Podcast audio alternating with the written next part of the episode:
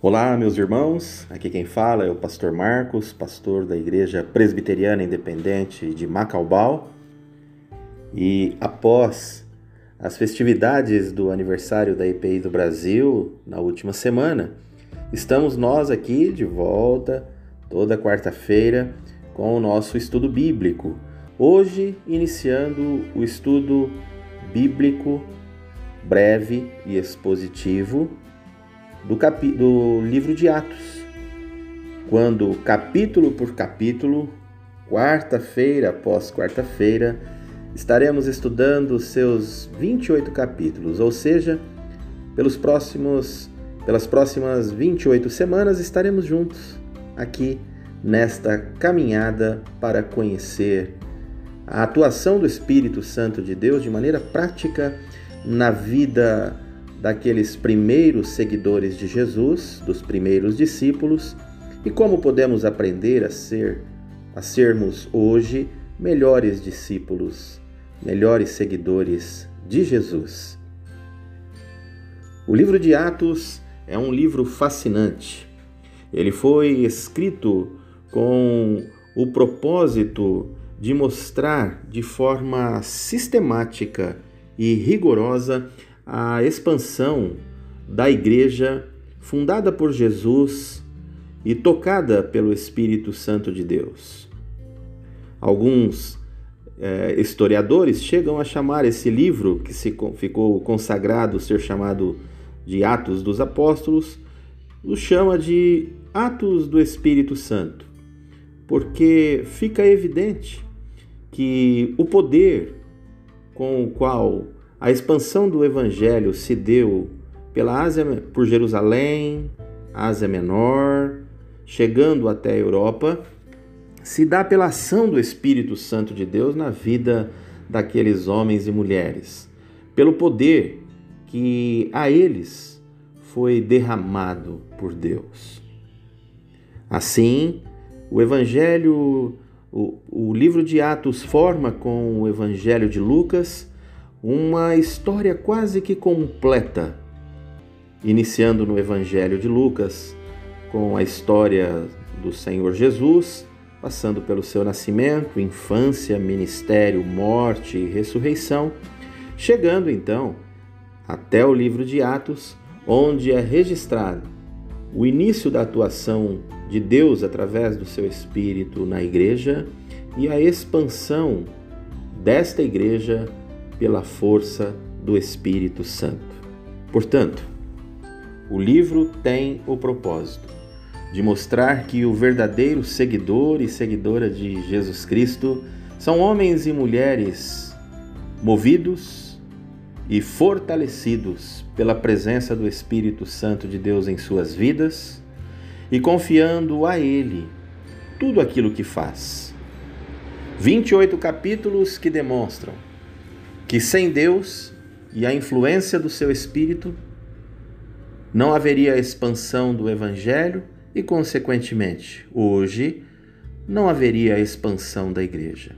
Toda igreja que se propõe ser cristã precisa ser uma igreja aberta à atuação e à influência, ao poder do Espírito Santo de Deus, para que se confirme nas nossas vidas aquilo que o autor registra em Atos, no capítulo 1, versículo 8. Mas recebereis poder ao descer sobre vós o Espírito Santo, e sereis minhas testemunhas tanto em Jerusalém como em toda a Judéia e Samaria e até os confins da terra. Assim fica evidente que o propósito de Deus ao usar o seu servo no passado para escrever este livro, visa mover a mim e a você na direção das pessoas que não têm Deus, para que elas possam, pela nossa influência, pela nossa amizade, pela nossa missão, conhecerem o Evangelho Salvador de Jesus Cristo. O autor é Lucas isso fica evidente pela forma literária com que tanto o Evangelho quanto este livro foram escritos. São dois livros que se identificam muito e ambos foram escritos para o mesmo destinatário, alguém chamado Teófilo. É certo que algumas controvérsias recentes surgem em relação tanto ao escritor Lucas quanto ao destinatário Teófilo. A compreensão tradicional da igreja não coloca em xeque a autoria do livro feita por Lucas. Isso fica evidenciado já nos primeiros séculos, quando os primeiros historiadores, de maneira irrefutável, se referem a este livro dizendo ter sido o mesmo autor do Evangelho de Lucas, o escritor do livro de Atos. Os fatores contemporâneos de análise literária feitas sobre este livro não colocam em xeque é, a autoria. Nos traz algumas questões a serem analisadas quanto a alguns textos a alguns segmentos, a algumas perícopes, mas no todo fica evidenciada que a compreensão tradicional da autoria de Lucas é a mais aceita. Quanto a Teófilo, a discussão recente é se Teófilo era realmente uma pessoa, já que a palavra Teófilo em grego significa amigo de Deus ou amante de Deus. Alguns autores, alguns historiadores e teólogos contemporâneos dizem que a expressão teófilo está mais, mais ligada àqueles que amam a Deus, portanto, os destinatários do Evangelho de Lucas e também do livro de Atos, não seria uma pessoa específica, mas sim todos aqueles pertencentes à igreja que amam a Deus. A tradição diz que Teófilo era uma pessoa de grande importância. Pelo fato de ter um nome grego, acredita-se que ele era alguém com expressão política dentro do Império Romano. Esta é a compreensão tradicional que se tem, o que também não deve ser desmerecida neste nosso breve estudo expositivo. O livro, na sua técnica de redação, ele é um livro histórico e o rigor histórico com que Lucas é, com que Lucas empreende a sua escrita fica evidenciada. Lucas tinha uma boa formação cultural Paulo chama de médico. Acredita-se que Lucas tenha sido, antes do seu envolvimento como evangelista e missionário, alguém que tenha se dedicado à medicina. Isso fica evidenciado tanto no Evangelho quanto no livro de Atos, a questão da sua autoria, porque nenhum dos outros evangelhos tem tantas expressões médicas quanto o livro de Atos. Também, perdão, quanto o Evangelho de Lucas. Também o livro de Atos é recortado em muitas das narrativas por é, observações que evidencia um conhecimento médico e biológico do ser humano. Assim, junto com Lucas, o Evangelho, e com o livro de Hebreus, o livro de Atos dos Apóstolos é um livro escrito com grande erudição e capacidade é, cultural de quem o escreveu.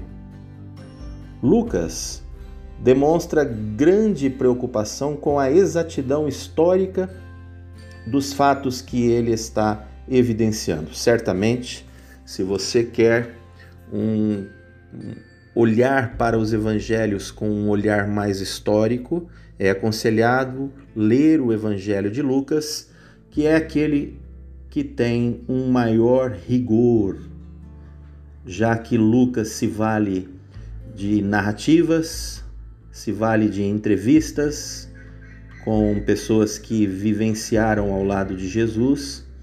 Lucas também tem acesso a vários documentos da época, o que faz com que não só o Evangelho, mas também o próprio livro de Atos sejam livros com grande rigor histórico. Descobertas recentes da arqueologia têm comprovado isso, de que as datações, de que os eventos são agora colaborados pelas descobertas arqueológicas, o que traz então esta demonstração. Lucas foi um grande escritor, um grande historiador. Como datar o livro de Atos dos Apóstolos. Uma grande discussão se tem a esse respeito pelo fato do livro terminar de forma muito abrupta. O livro narra nas suas últimas páginas a história ou, da, ou a viagem de Paulo de Jerusalém a Roma, quando este suscita julgamento ao declarar ser um cidadão romano. E esta viagem, então, de Paulo, partindo de Jerusalém e indo até Roma, e quando ele chega em Roma, no capítulo 28 fica registrado que ali Paulo permanece por dois anos aguardando julgamento. E o livro termina, sem registrar o julgamento de Paulo, sem registrar a morte que sabemos que Paulo enfrentou em Roma após o julgamento, e sem dar maiores detalhes a partir daí. Esta forma abrupta de interrupção do livro facilita a datação, pois sabemos que Paulo morreu no ano de 62 depois de Cristo, o que então pode nos trazer a certeza e a segurança de que o livro foi escrito ali, nesses momentos que finais que antecedem o julgamento e a morte de Paulo. Certamente o livro foi escrito aí no ano de 61 ou 62 da era cristã.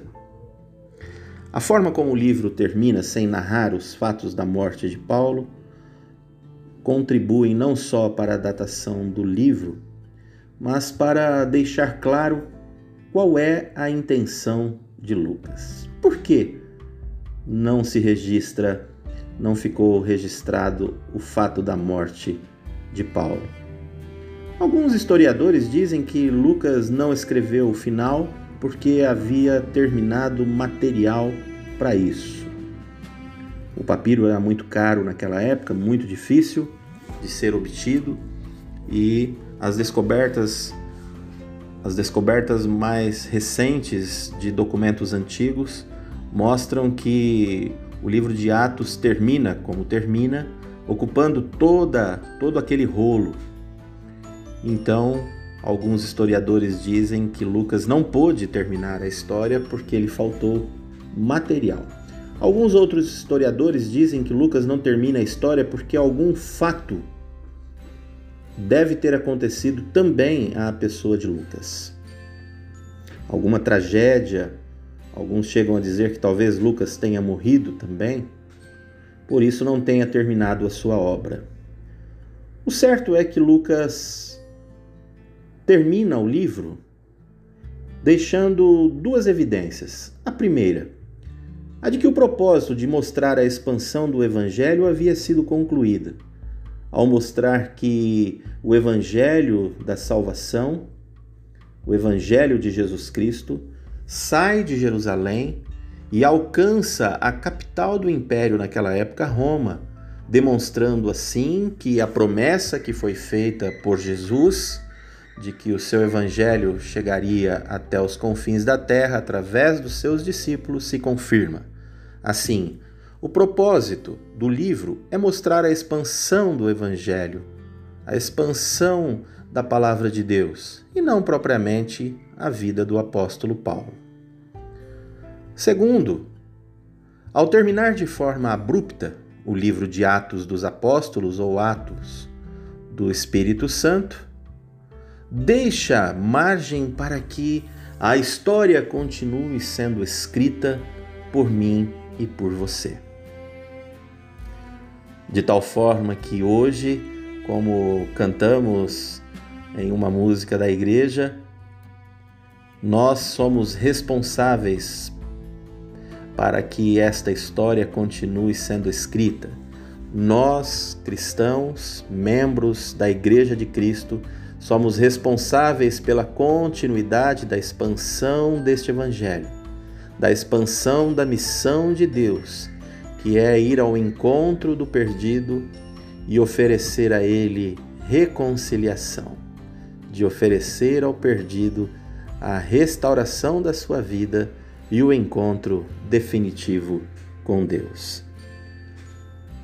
O livro termina de maneira abrupta, o que permite a mim e a você, no final dessa meditação, pensarmos: e nós? E eu? E você?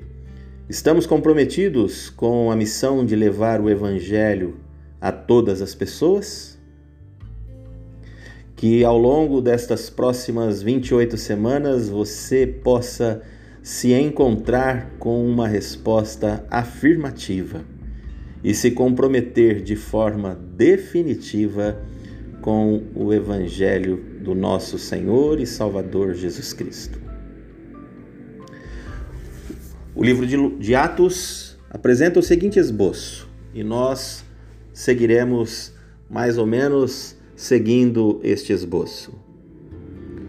Do capítulo 1 até o final do capítulo 2, mostrar a igreja aguardando a descida do poder do Espírito.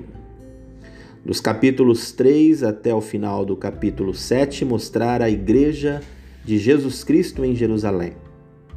Dos capítulos 8 a 12, mostrar a igreja se espalhando por Judéia, Samaria e alcançando as regiões mais próximas da Ásia Menor.